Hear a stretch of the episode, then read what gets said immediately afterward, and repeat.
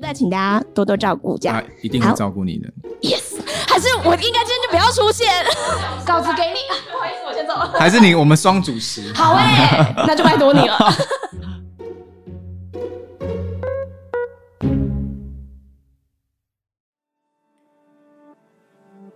我是台湾人，我是木栅人，我是婚姻人，我是乡音，我是广告人，我是儿童人，我是年轻人，我是婴儿郎。什么什么人代表我们隶属怎么样的群体？只要关心孩子，我们都是婴儿郎。Hello，各位朋友，大家好，我是儿福联盟的奶云。不知道你是第一次来到儿盟 Podcast 频道的朋友，或之前曾经听过我们其他系列的节目，不论你是哪一种，欢迎收听囡仔郎的节目。我有我的罢免权，哇，我们不一样。这一个专题，那今天这一集我们其实是想要跟大家讨论霸凌的议题。那不管你是曾经是在霸凌的事件里头，或者是现在正处在这样子的情境，甚至其实你只是听闻过霸凌的事件，或者是其实你是旁观者，我们都很欢迎你收听这一集的节目。那透过今天非常重磅的来宾分享，相信大家会有不一样的观点跟想法。那首先我们要第一位欢迎的呢，是台湾太古可口可乐公共事务传讯即可持续发展总监简秀君 Vivian。Hello，大家好，总监好，我之后就叫你 Vivian。V 总，V 总，V 总好。好，那接下来呢，我们就要欢迎儿福联盟，就是长期在关注校园霸凌议题的黄伶雅林雅主任。Hello，大家好，我是林雅。好，那最后最后我们的大轴。就是今天的特别来宾，也是最近热腾腾，十月初刚获选十大杰出青年，然后十一月二十即将要举办演唱会，然后也是第三度担任我们我有我的罢免权的爱心大使炎亚纶炎 P，欢迎。各位好，我是炎 P 炎亚纶，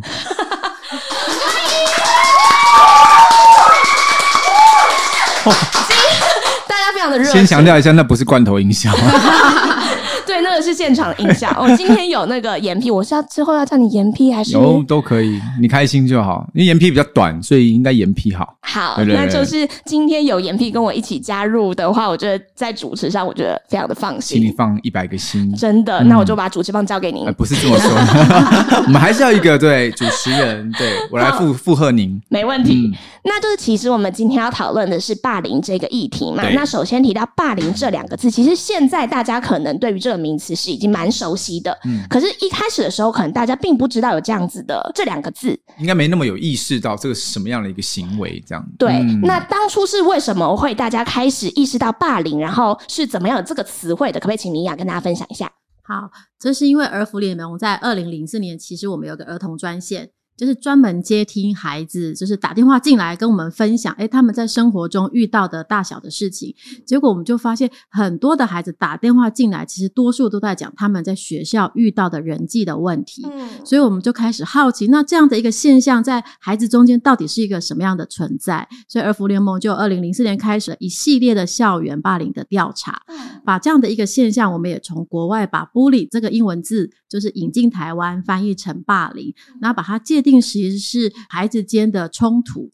嗯、哦，那有可能是因为各种的呃行为，然后针对特定的孩子有一些不友善的言行，然后造成这个孩子身心受到一些伤害跟影响。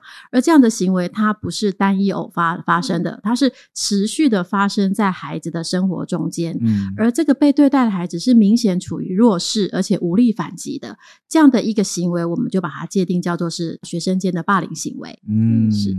那大家可能会觉得，就是诶，不过就是引进。霸凌这个词有什么了不起？可是我觉得其实有很多的恐惧，或者是有很多的问题，是当你他没有一个名词去定义，当我们没有办法说出来的时候，其实就很容易被忽视。就是霸凌这个问题其实一直都存在，可是当我没有一个名词可以去讨论，嗯，当没有人开始引进一些，比如说教材也好，或者是更公开的去呃想出这一件事情的解决方法的时候，其实它就会变成是更严重而不能解决的问题。因为我们比较常用的名词可能就是欺负啊。啊，对被欺负啦，或是呃嘲笑、嘲讽等等的。但是如果霸凌这个词一出现的时候，我们就可以囊括这些行为行径，因为这些行为行径是可以逐个逐个被解决的。但是如果我们在一个完整的体系下去探讨它的话，其实可以收纳更多方的意见，这样子。嗯，嗯那就其实就是严皮这边也分享，其实对于霸凌这件事的见解嘛。嗯、就如果跟耳蒙比较熟的朋友应该知道，今年您已经是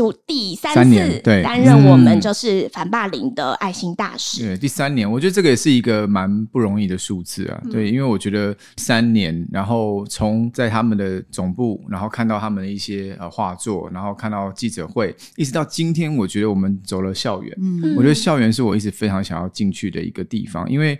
很多时候，我们都会忽略在校园的角落里面到底发生了什么事情。那老师的人数当然是比学生少，那老师又很难全面照顾到每一个小朋友的细节。那今天我们走进去到一个大礼堂，跟大家先从“哇，我们不一样”这件事情来做分享。就是当你觉得你不一样的时候，我们是要承受什么样的压力、什么样的眼光？那如何去接受这些压力，或是理解这些压力的来源，以及自己的情绪是为何而生的？这件事情是我在今天感受蛮深的。一件事情，嗯嗯，霸凌这个议题，它可以讨论的面向也非常的广，多的对，对。然后其实要沟通的对象也非常的多，不论是我们一直在做的跟社会大众也好，或孩子本身也有不同的角色，嗯、其实我们要沟通的内容其实也不太一样。嗯、那在这三年的过程中，其实我们也试图讨论过不一样的议题嘛。对，对你这边而言，你觉得是不是有比较印象深刻的事情？为什么会你愿意三年来支持这样子的一个行动？呃，我觉得现在大家可以看到，在这个报章杂志上或新闻上面，常常会有人出来分享这件事情。嗯、然后，我觉得分享是一个非常好的开端，等于你去正视你曾经发生过在你身上，或是你对别人做的事情。嗯、那这件事情开始有意识的时候，我们就会来了解我们的感受。比方说，我自己曾经在学生的时期遭受到刚刚主任说的那一些长期性的、针对性的，然后我无路可逃的这个状况。那当时我会寻求的一个途径，可能是学校的辅导老师。除此之外，我好像就没有什么太多的管道可以去抒发我的心情。嗯，可以多说一点当初遇到的状况吗？比如说，因为成绩没有很好，或是曾经因为自己对自己的理解不够深，或是曾经对自己没有办法接受的这些事情，比如说性向的问题等等的。那我觉得这件事情在那个时候班上因为不了解，所以会产生很多的偏见。那偏见之下，就会产生很多的可能嘲讽啦，或是说故意去整你啊，或是针对你啊，或者觉得很多奇怪班上发生的灵异事件都是因你而起，这样子。所谓灵异事件，就可能有人手机不见啦，嗯，或是说呃被老师针对啊等等的，或是会不会是你去打小报告，这些全部所有的关注力都在你这个人身上，因为你不一样。那我觉得这件事情好险，看到了俄福联盟有在认真的去长期的关注。然后我觉得这件事情，因为它是福利性质，所以也要很谢谢太古可口可乐。嗯嗯，因为这个没有资金是没有办法形成的。嗯，然后一直到今年，我们可以深入到校园去，我觉得这也是需要老师们的认同，包括家长会。然后包括呃学生们愿意去参与这样的活动，然后我们愿意去分享。那我刚刚分享的那个只是其中一个小部分，我已经过去了。但是透过今天这样的活动来跟大家做一个分享的最主要的目的是让大家知道，其实每一个人都有这样的经历过，然后这样的经历里面是没有几个人是可以很快速的就去化解它。或是用幽默的角度去看待它，那此时我们该怎么办呢？我觉得现在的孩子还蛮幸运的一件事情，就是有越来越多的团体开始关注各个各样的议题。嗯、那我觉得霸凌确实是在此时此刻，因为网络的发达，最需要被关注的其中一题。嗯嗯。那就是刚刚其实有讲到，就是我们其实要成就一件事情，会需要很多社会上不同的资源，对，不论是严 P 愿意站出来去跟大家一起关心这样的议题也好，嗯、或者是我们今天 非常重要，Vivian 其实就是要去支持同样的这样子的议题，其实要投入非常多的资源是非常不容易的。这样，然后到底为什么可口可乐会一直愿意去支持这样子的行动？然后另外想问，就是这个议题或这个专案对 Vivian 本身而言有没有什么样的意义？老实说，我我们自己在推广这个活动的时候，从二零一七年开始加入这个活动的时候，其实公司也会很多人问我说：“哎，为什么我们要走到这么沉重的一个议题？”嗯，很多人会对于说一些负面的东西，嗯，其实会觉得听到这个时候都会想到是一些悲剧产生的时候。嗯，嗯，那我当初其实我们自己内部在讨论的时候，就在思考说：“哎，我可口可乐其实是想要带给大家欢乐。”快乐。对，那青少年到底为什么他们会这么不快乐？除了学业之外，到底还有哪一个点？是他们会造成他们不快乐的原因。嗯、后来我就发现，哎，霸凌其实是一个非常重要的一个议题。嗯，所以我如果可以把霸凌这件事情去除掉，他们是不是就有机会可以更快乐一些？是。所以说，因为其实大家都知道可口可乐其实是在讲快乐这件事情。嗯、所以如果我们能够传达快乐，是从这个方向去思考。那我觉得这个就是一个非常有意义的事情。嗯，那用这样的方式去沟通，其实我们现在内部也很支持这样的一个活动，会觉得说，哇，原来这件事情这么有趣。嗯，而且我觉得有很重要的事情是，我们自己在思考说，到底我们加入以后，除了金钱之外，我们可以给什么？什么角度？对，可以从什么角度？那因为公司其实比较是擅长行销，嗯，所以如果我们的资源进来，除了钱之外，我们可以一起讨论，我们又透过一个比较不同的方式去沟通这件事情，勾起一般大众的兴趣。对，嗯，所以像刚刚 M P 有提到说，分享故事这件事情。这件事情很重要，其实是很多人的出口。除了分享让大家知道之外，其实我自己印象最深刻，就是在第一年，我们有一个叫故事贩卖机。对对对对对。对，然后就邀请大家进去那个故事贩卖机里面去分享自己的故事。嗯，我那个其实印象真的很深刻，有人进去以后哭到不能自己的出来。嗯，可是我觉得很重要的一个部分，是因为他们有那个出口，他们分享了，因为他们过去没有办法跟别人讲这件事情，可他讲了以后，他突然就 release。然后也释放了，尤其是有些人可能是霸凌别人的人，你不要讲说被霸凌的人有这种压力，需求，对，嗯，可是其实霸凌别人的人，他可能更不敢跟别人说，因为他有压力，对，他会觉得说我说出来我就是一个坏蛋，是。但是老实说，每一个人在经历学生的过程或成长的过程当中，我们都会不小心，或者是就算是你是有意的好。你也是因为你的不理解，对，因为你对这个人可能他身上的一些征兆，或者他的特殊的气质等等等等的原因引起你的注意，但你不知道怎么跟他相处，对，那。可能霸凌者他也不擅长去了解别人，那此时这个霸凌的行为就有可能衍生出来，那他可能会一直很愧疚在心里。嗯，所以其实刚刚 V 总说的这件事情，我也蛮有感触。我刚刚听到，原来霸凌者他也需要一个管道，说我们其实有一点有时候会忽略这件事情。嗯，嗯，而且我觉得就像刚刚严 P 讲的，就是这件事情其实孩子是不晓得我自己做了这件事情，可他很后悔。嗯，所以其实没有这个教育，你没有人知道，没有人告诉他这件事情，原来这样的一个行为是不。OK 的，对，所以所谓为什么今年要来讲不一样这件事情，嗯、我们大家理解每个人的不一样，其实这是一个很正常的事。是的，对，嗯。那另外一件事情是，刚刚严 P 有提到说，他当初遇到事情的时候，他可能不知道除了老师之外，他不知道跟谁讲。对，其实很重要一个角色是父母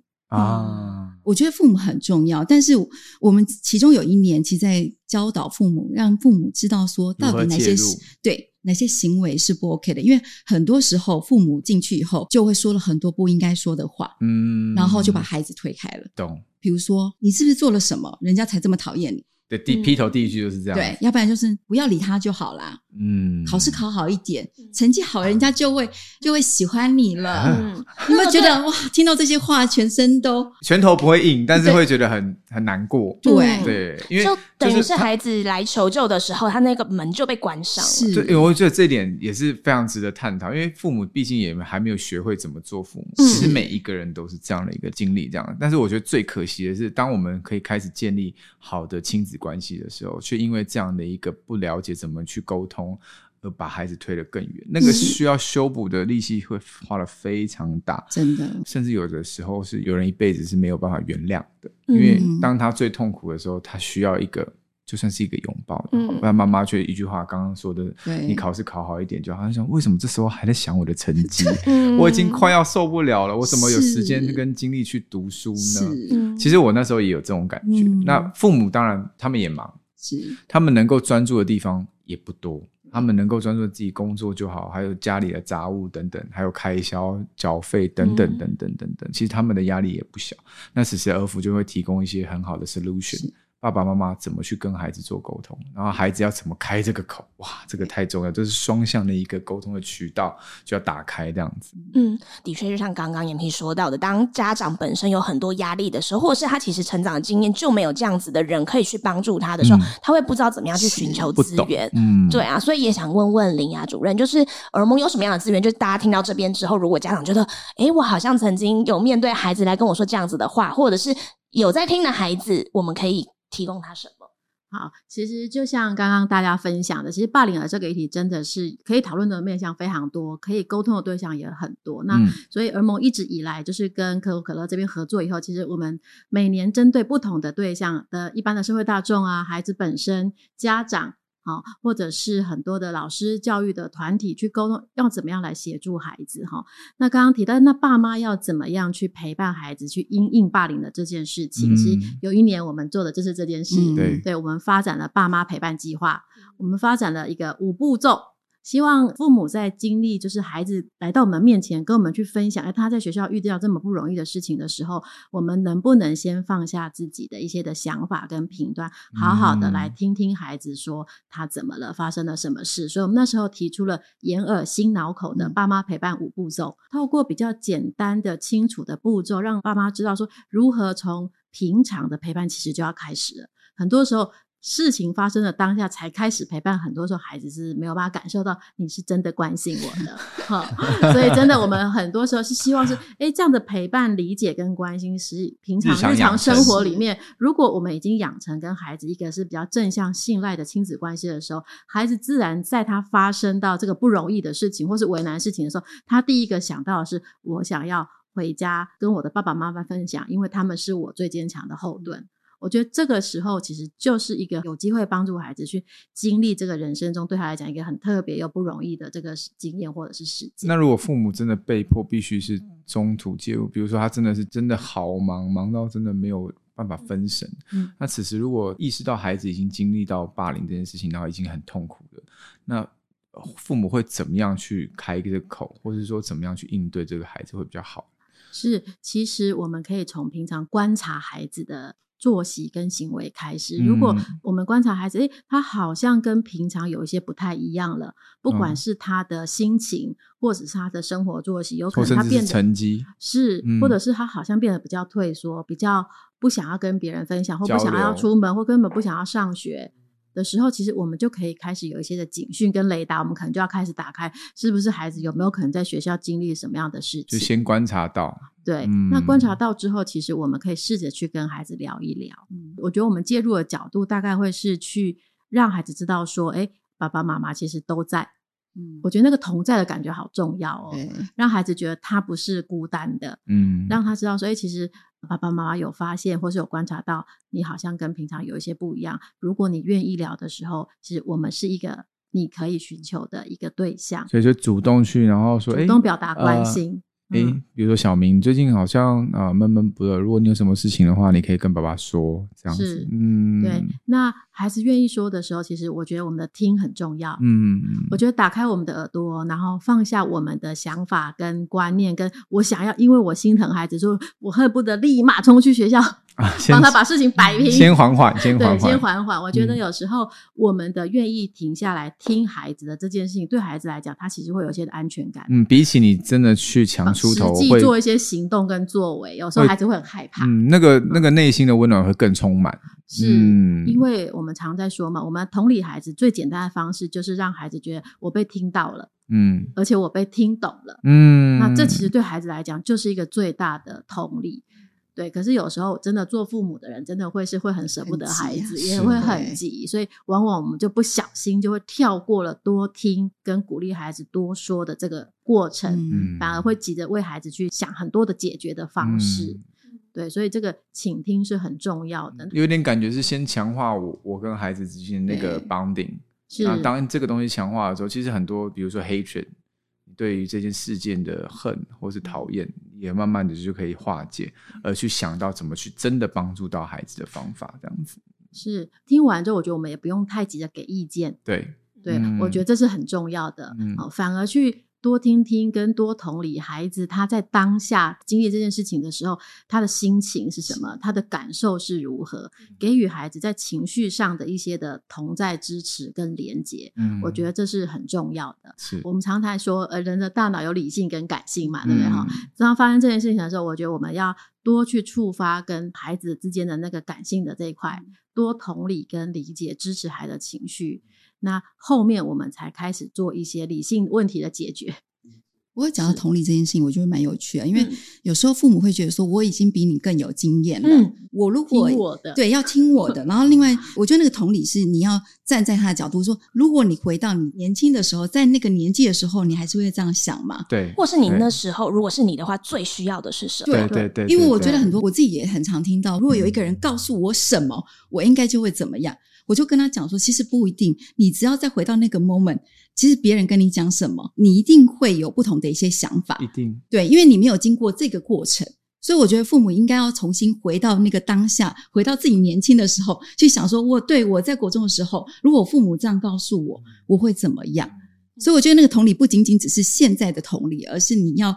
真的设身处地到那个位置上面去，围坐时光机。嗯、对、嗯，而且那个同理是同理孩子的心情。对，我觉得就像刚刚说的，我们很容易想说，我已经是大人了，我来帮我的孩子去思考解决的方式。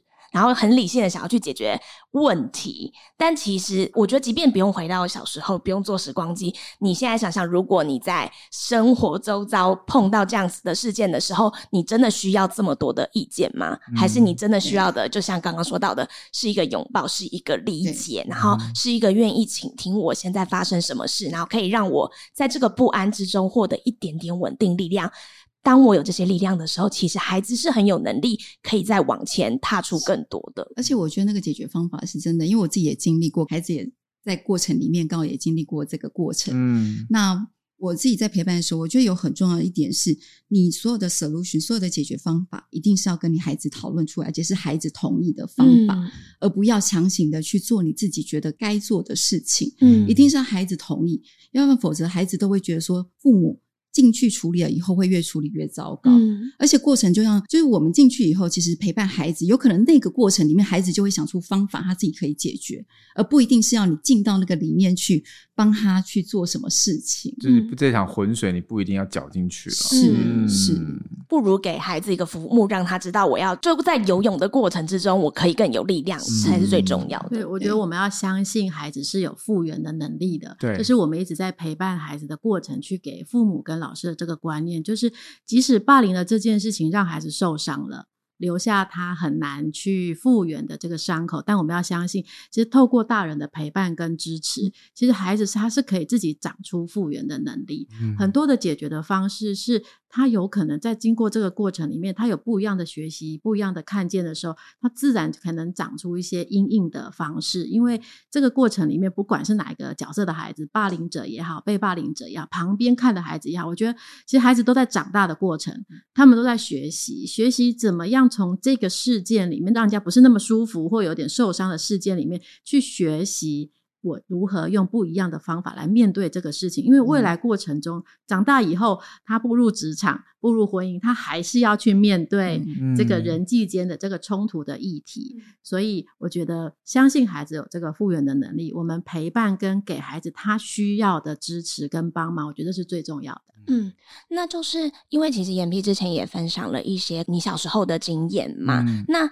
呃，当你在碰到这些事情的时候，能不能也可以跟听众们分享一下，你会用什么样的角度，或者是你会怎么样去走出那一个状态，或者是你会给自己一些什么样的提醒吗？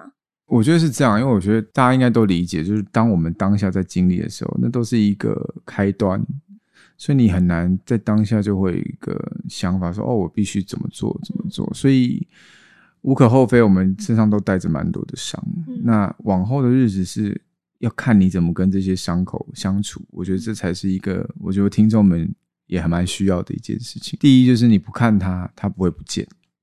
你要去接受它，然后去理解过去这些伤痛。所以当我有一次在媒体上面分享的时候，我也是被记者问到：“哦，我终于把这些事情讲出来了。”那我也不知道哪里来的勇气。然后当我讲出来的时候，我是。眼泪是不自主的掉下来，我才知道哦，原来我背对这个问题这么久的时间，我故意不去看它，以为它就会随着时间不见，但事实上就是它永远都会在那里。我觉得伤口是一件很有趣的事情，我觉得它并不全然是一个很负面的感受，嗯，我觉得它是一个形塑每一个人的很重要的养分。所以其实我有时候在经历低潮，或者经历是一些不舒服的事情的时候。以前我是会有很多情绪，我觉得为什么对我这么不公平？为什么一直要让我经历这些事情呢？但到后来，我随着一次一次的去面对这些问题之后，我反而很接受低潮的到来，或是接受在我身上画上一个伤口，因为我觉得那些东西都是在挑战我的心智，怎么样去面对这些东西，然后在这当中找出一个自己最适合自己的解决方式，这样子，嗯、呃。好比说啊，就拿最大鲜明的例子好了，就是在营业中第一季 我跟其中一个团员就是佑廷，我没办法跟他工作。那这是我近年以来我最惊讶的一件事情。我想说，我已经经历这么多人，我怎么可能没有办法跟一个人工作这样？但事实上，就是因为这个节目有趣的地方在于，你就是真的在经营一间店。你就会非常感受到你身旁这个人跟你能不能做一个行云流水的一个工作环境这样子。那我当然是带了很多的期待进去的，所以相对的失望也会很大这样子。我会发现哦，原来我没有办法去化解这个心情的不好，然后甚至是因为这样在节目里面就有一些比较脱序的表现这样子。但是录完这节目后来跳脱之后，我会发现其实。为什么我不去当下去做更多的努力，试图去扭转这个状况，或者说让自己去试着跟这样意想不到的人工作看看，这样子。但是事后我当然是这样想。那我觉得这个东西就是你如何去看待问题跟面对问题的一个起始点吧。嗯，你去正视它的时候，你会衍生出很多的想法，嗯然后在你身上找到一个，我会形容它像是一个线头。当你抓住那个线头的时候，你顺势的一直拉，你会发现，哎。我找到一把钥匙，或者我找到一个人来跟我聊聊，看这一题我要怎么解决，这样子。所以在人生当中，一定会不断不断的面对到很多的挑战跟困难。我觉得不要去怕它，我反而鼓励大家双臂展开，然后去接纳这些挑战，这样子。嗯。嗯我觉得我很赞同你刚刚说到，就是其实它都会是一个伤口，而那个伤口是我们的养分。然后我觉得，其实那个伤口某种程度也是一直提醒我们在未来可以去做一个更温柔的人。嗯、我觉得印象蛮深刻，就是我前几天诶上上一集的那个为你唱情歌啊，对，就刚好。天哪！我发现不少人有在看这个节目。是是是，你跟我分享哪一段呢？就是那个其中有一位音乐创作人，就是他其实对于人际关系，或者他其实对于自己有很多的坚持。然后我发现，其实你是有一个很温柔、有敏锐的眼睛，去看到他其实这个行动的背后应该有什么样的原因。所以我印象蛮深刻，你就主动去问他说：“哎，你是因为过往什么样的经历，让你觉得现在你会有这么多的坚持？”嗯，对。但的确也在那个节目里面就引发了很多，其实大家都有一些霸凌的经验，然后大家也彼此。分享，我觉得能够看到这些，也是因为你可能过往的经历，让你变成一个更温柔的人。就很多时候，其实经验多，像我觉得在座的主任跟 V 姐应该都都有很多经历，然后你可以看到别人正在经历什么痛苦，嗯，然后我们会有一个很急的想法，就是说，哎、欸，我知道你在转一个念头，你就可以豁然开朗。嗯，当下其实我就是那个感觉，就是我觉得。嗯哎、欸，你不要再执着在那里了。其实你很棒，嗯、但是为什么一直在否定自己，嗯、觉得自己哪里不好，跟不上别人？嗯、那个情境是他比较擅长的是编曲，其他人擅长的是这个 top line。top line 就是我们所所谓的旋律这样子。嗯，嗯，所以他会觉得我一直只在写 backing 编曲的部分，我一直写不出上面的东西的时候，他会很挫折。嗯，那。其实当下，包括我还有小雨老师，我们都是希望能够帮助他写出歌来。嗯、那最大的方法，我因为我们听很多，所以我们知道，如果当编曲太满的时候，你是没有空档再去想象别的旋律出来的。我们的意思只是说，哎，你有没有想过，试着用另外一个角度去看？但是当下他的感受就会觉得，你们是不是一直在针对我？所以就很有趣的情境就发生了，就是当你还没有产生那个念头，或没有意识到。霸凌这件事情的时候，霸凌就会不见，霸凌就会没有被意识到，然后就也没有办法解决。其实是相对可以去呼应这件事情的。嗯，也顺着这一题，就是想要问说，就其实脸皮这边也跟我们合作了三年嘛，嗯、那等于是呃，在做推广或者是宣传的时候，出去一定会有很多可能是粉丝也好，是不是有一些比较印象深刻的回馈是想要跟大家分享？很多是不是多到可能要做三集？应该，因为我们刚刚我我刚刚有跟阿迪做了一集 YouTube 嘛，嗯、然后其中有一个环节就是我们来讨论到底能不能够被界定为霸凌这件事情。所以我收到很多反馈，就是有时候只是心态能不能够不要一直往那个牛角尖去钻的事情而已。我觉得最多就是人际关系，然后包括感情上的，有很多人分享说，为什么我这么付出了，然后他没有回应我，等等等等的。然后或者是说我在这个群体当中，我明明就对这个朋友很好，但为什么他却来背叛我？这些事情，那身为一个接受者，我没有办法很立即的回应他一些真正的解决方式，因为我不是真的很了解那个情境到底发生什么事情，而且有时候有的人的友谊是可能一年两年。那中间发生太多事情，他自己都有可能忘记。对，那我要讲的是，其实你的付出并不是要来要求回报的。我觉得这个点很重要，就是当你付出的时候，你只是觉得付出很开心，你希望这个朋友开心，你希望你的家人开心，你希望你的另外一半开心，就足够了。如果你去计较到你除了十公斤的爱，然后你想要量化回收十公斤的爱，那你真的会很痛苦。这是一个永远得不到平衡的一件事情，所以不要再去想什么平衡了。在感情里面，你只要觉得你喜欢这个人，就好好的对他，然后不要有遗憾了。因为我们很多时候像疫情时代啊，我们就会经历到，哦，转眼间世界就变那么多，身边就失去了谁谁谁，然后你会才会明白跟意识到生命是这么的脆弱。回到我们刚刚讲的，你想要对这个人付出，你就赶快，你就尽量的。好，不要去再想回报这件事情了。这是我觉得对人际关系一个蛮重要的一个点，这样子。嗯嗯，而且我觉得付出就是一种快乐啦。对啊，就是你要觉得付出是快乐的，你不要觉得说需要你付出的时候别人给你回馈才是快乐。嗯。那这件事情就要思考说你的付出是不是值得。嗯，有趣的一件事哦，如果你真的是一个付出觉得不快乐的人，对，那没关系，你就接纳自己是一个相对不那么喜欢付出的人。对对，那。接纳自己，你会开始生出别的力量，这样子。嗯，嗯，我觉得刚刚说到接纳自己，就是的确我们不一定每个人都要是一样的，所以也回到我们这一次就是想要跟大家讨论的议题。那在讲之前，可不可以先请林雅稍微分享一下，就是我们这次发现的议题的内容是什么？然后有在哪些数据里面看到一些比较有趣，想要跟大家分享？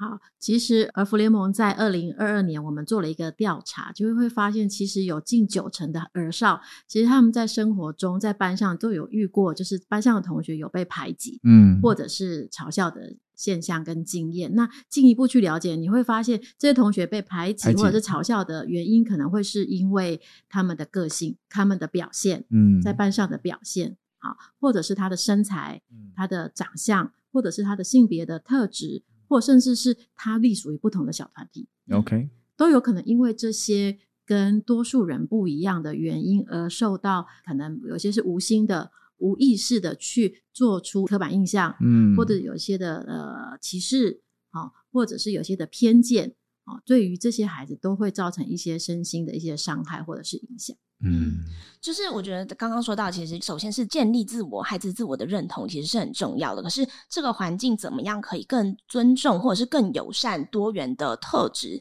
也是一件非常重要的事情。嗯、那的确，我们今年也会有很多很有趣的计划，希望可以邀请民众一起来响应。可不可以请 Vivian 跟我们分享一下？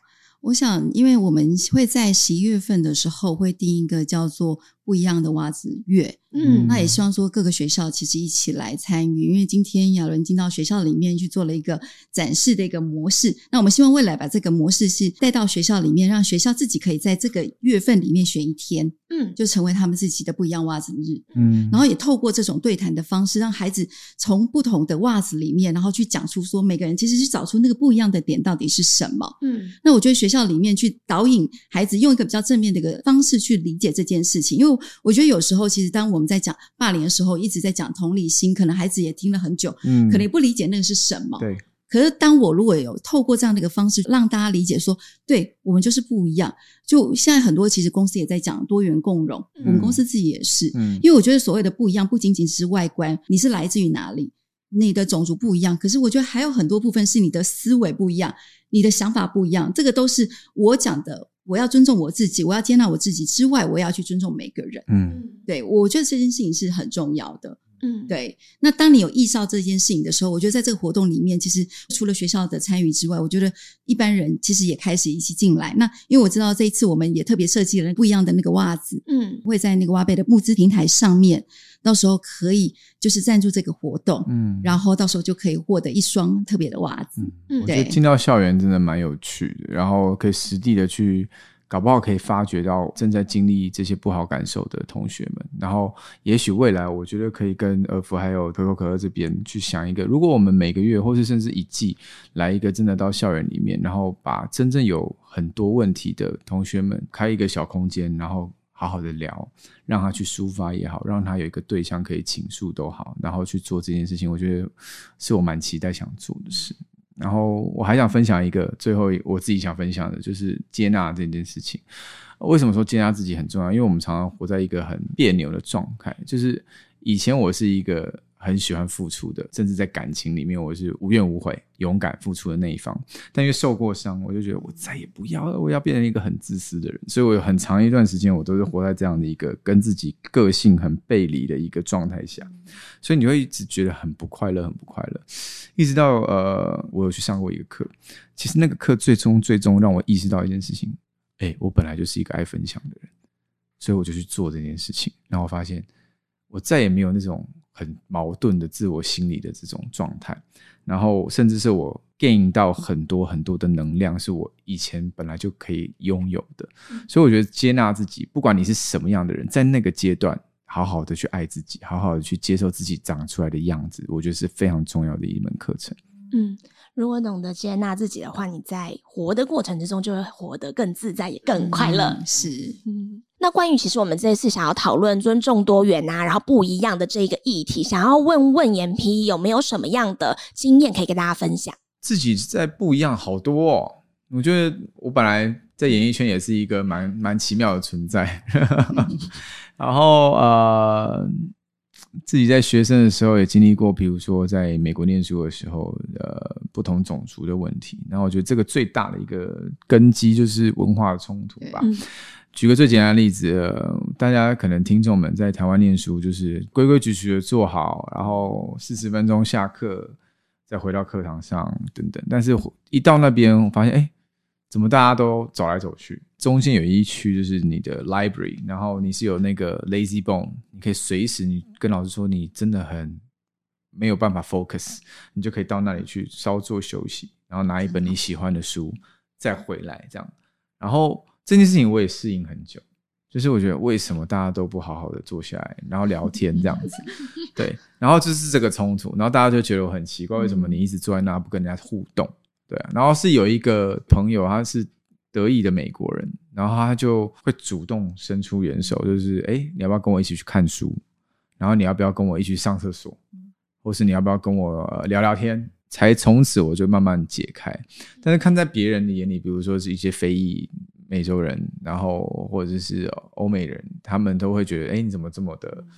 不愿意跟人家互动，你是不是在想什么啊？你好怪这样子，所以渐渐渐渐就会有一些冲突出现。这是我一个蛮大的不一样的一个经历，这样子。嗯，然后到演艺圈，我也是一个有话很直说的人，然后常常因为有话直说，就是会招祸，祸从口出，让自己经纪人非常的辛苦。这样，对，我觉得这也是一个蛮可以跟大家分享的。我觉得不一样，并不是一件。彻头彻尾坏的事情，而是你的不一样到底出发点在哪？嗯，我也观察到，我喜欢说实话，是因为我希望环境更好。嗯，但是常常我说话太直的时候，会伤害到别人，或甚至是让人家不理解你的情绪从哪里来的。所以我明白我的目标是我想要跟人沟通的时候呢，嗯，我就会放下很多尖锐的言语，或是情绪性的发言，反而变成愿意沟通的，然后温柔的言语也会慢慢慢慢在我的脸书里面出现，然后就说：“哎。”这是谁？小编吗？所以这个转变就是来自于接纳自己的不一样，那理解自己的不一样是为什么？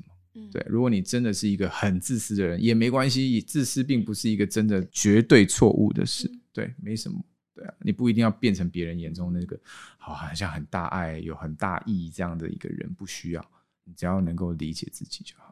嗯。我觉得的确就是每一个人的成长背景也好，就像刚刚说到的文化背景也好，或者是甚至是每一个人在出生到这个世界上所带的那个原始码，其实就是不一样的。对对对对。然后你要去了解自己到底喜欢什么，什么会让自己快乐。然后另外就是我们也要多尝试去了解彼此一点点。当我们会多了解一点的时候，我们就会有更多的。包容，更多的尊重，然后那些霸凌或者是那些冲突就会更减少，也甚至不会存在。嗯，然后我觉得就是因为每个个体都是如此的独特，然后这些不一样的组合才会让这个世界变得更加的美丽，然后多元这样子。嗯，所以就是也想要在节目的最后，就是在呼吁大家，就是赶快穿上两只不一样的袜子，搭配出属于你最美好的组合。那如果刚刚说到的就是我们的活动方有任何不理解的地方，我们都会在资讯栏里面，然后欢迎不论是学校的老师也好，或者是你听到这一集的小朋友也好，嗯，或者是社会大众，都可以一起来响应我们这一次的活动内容。嗯，那欢迎大家来交流。没错，嗯，那今天最后就谢谢 Vivian 总监、严皮还有林雅来跟我们分享这么多。谢谢。那希望大家会喜欢今天的内容。那最后就是祝福大家能够在这个呃缤纷多彩的世界里面，活出自己最真实的样子。没错。那今天节目就到这边，我们就在欢呼声中跟大家说再见喽，拜拜，拜拜，拜拜。